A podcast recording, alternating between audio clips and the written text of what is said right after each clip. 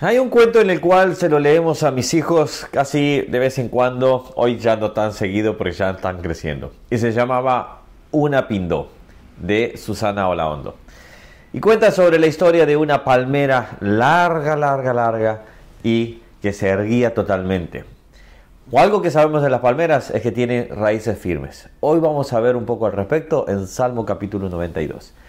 Hola, ¿cómo estás? Que Dios te bendiga. Primero que nada, mi nombre es Ronnie Mejía, estamos viendo la Biblia capítulo por capítulo y quizás para que aquellos que me acompañan diariamente tengan paciencia, pero quizás hoy tú eres por primera vez, así que bienvenido y espero que pueda Dios hablar a tu vida. La dinámica de este, de este video, la de este canal, en este momento, en esta sección es...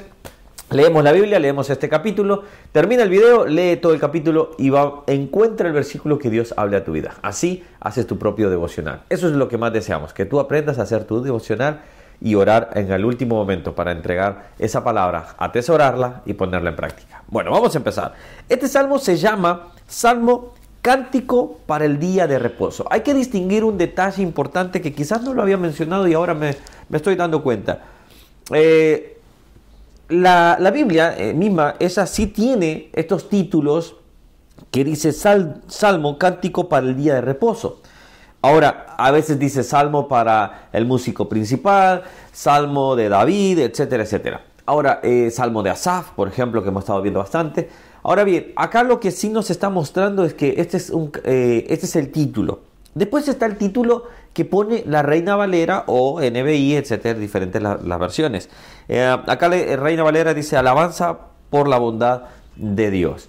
Entonces hay que distinguir lo que es ya de la Biblia y lo que es de la traducción.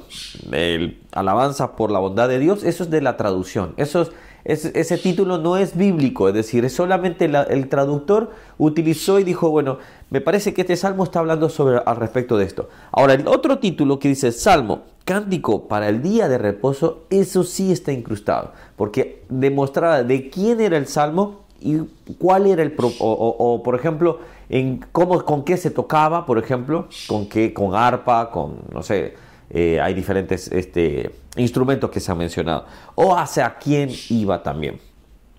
Este salmo empieza diciendo bueno es alabarte oh Jehová y cantar salmos a tu nombre oh Altísimo todo el salmo trata prácticamente de una alabanza en realidad no hace mucha referencia al día de reposo, realmente no se refiere o no hace un hincapié de qué es el día de reposo, por qué es el día de reposo, no. Uno pensaría que de entrada quizás eso sería, pero en realidad lo que hace es, un cántico para el día de reposo. Entonces, bueno es alabarte, oh Jehová. Y cuán lindo de realmente pensar y decir, bueno es alabar al Señor todo tiempo, desde día, desde la, desde, desde, desde la mañana hasta el anochecer debemos estar dando gracias a Dios. Y creo que muchas veces en nuestra liturgia de, nuestra, de, nuestro, de, nuestro culto racional, de nuestro culto eh, también dominical o, fin de, fin de semana, debemos tomarnos un momento para ser agradecidos a Dios y decir, Señor, tú has sido bueno. Vamos al versículo que hoy voy a compartir contigo, versículo 12. El justo florecerá como la palmera, crecerá como cedro en el Líbano plantados en la casa de Jehová, en los atrios de nuestro Dios, florecerán. Aún en la vejez fructificarán, estarán vigorosos y verdes, para anunciar que Jehová, mi fortaleza, es recto, y que en él no hay injusticia. Ahí termina hasta en el verso 15. Ahora, cuando vemos esto acá, vemos, dice, el justo florecerá como la palmera. Uno de los detalles que tiene la palmera es que tiene raíces muy firmes, raíces muy, muy grandes. Y, eso es una de las ventajas. Si tuviera una raíz muy débil, obviamente toda la altura, todo su, su, eh, esta, esta parte más alta, su punto de equilibrio se movería y perdería totalmente el equilibrio y caería por la gravedad. Entonces, cuando vemos esto es una de las cosas que nosotros debemos estar plantados es en la plantado firmemente, pero nosotros arraigarnos de esto, a, asirnos, a, tomarnos de, lo que es el verdadero camino. Y eso es lo que muchas veces hemos fallado, tanto aquellos que han venido a, los pies de Cristo Jesús pensando que todo va a ser digerido. Por eso acá les decía al principio, una de las, una de las que deseamos, o sea, deseo yo y mi familia y el ministerio poder que ustedes aprendan a hacer un devocional diario, tomen su Biblia, no se queden solo con este video. Me encanta que puedan apoyarnos y gracias, gracias por los comentarios, gracias por las vistas, obviamente, pero toma tu Biblia, termina el video, toma tu Biblia y dice, Señor, háblame a mí ahora entonces. ¿Qué versículo sería para mí en este capítulo. Y vas a aprender otras cosas. Investiga, toma un diccionario bíblico, toma un comentario bíblico, escudriña más y te vas a ir dando. No importa si mañana ya no me sigues viendo. Lo importante es que hagas tu devocional diario haciéndote, a, asir de esa, aferrándote a la palabra para que en ella haga el fruto en ti. Ahora fíjate bien.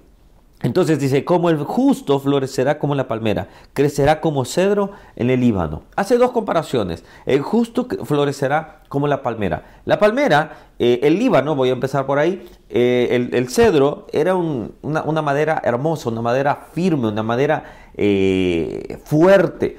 Y creo que eso es lo que nosotros debemos empezar a buscar, estar cimentados, fuertes, ir creciendo para que algún día, cuando venga una tempestad, podamos resistir. El justo florecerá como la palmera. Y encontré este, este, este, esta referencia, me gustó y se lo quiero leer tal cual. Estaba en un, en un comentario bíblico de internet. Cuando vemos una noble palmera erguida, enviando toda su fuerza hacia arriba, en una audaz columna y creciendo en medio de la escasez y la sequía del desierto, tenemos una hermosa imagen del hombre piadoso, que en su rectitud apunta solo a la gloria de Dios.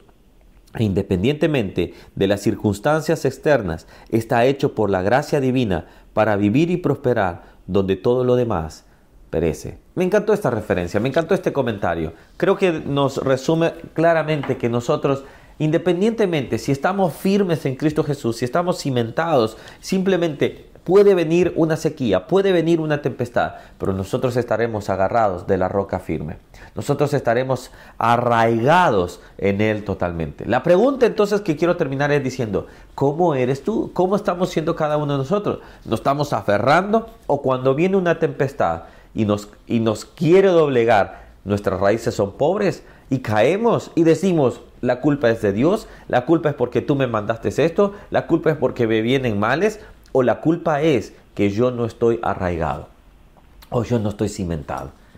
Dejemos de tirar la culpa a otros y tomemos nuestra propia cucharada, vamos a decir así, y decir, Señor, yo quiero estar cimentado.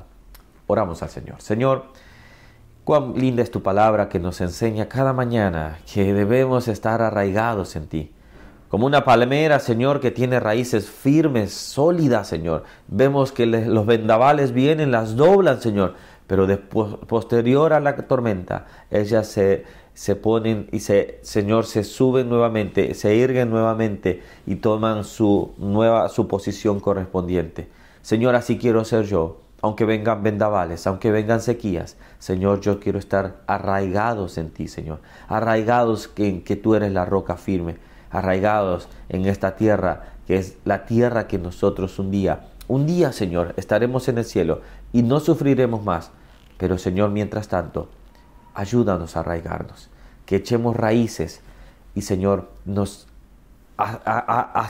nos, arraigamos en ti, nos abracemos a ti, Señor, de tal manera que nada nos separe, Señor. En el nombre de Jesús. Amén amén. Bueno, que Dios te bendiga. Nos vemos el día mañana y seguimos aprendiendo de la Biblia capítulo por capítulo. Deja comentarios qué versículo después que terminaste fue el versículo que Dios habló a tu vida. Que Dios te bendiga. Nos vemos el día de mañana. Suscríbete al canal, dale a la campanita, suscripciones, dale notificaciones todas, así te avisa de lunes a viernes. Nos vemos mañana. No, sí, mañana y nos vemos después el día lunes también. Que bendiga. Chao, chao.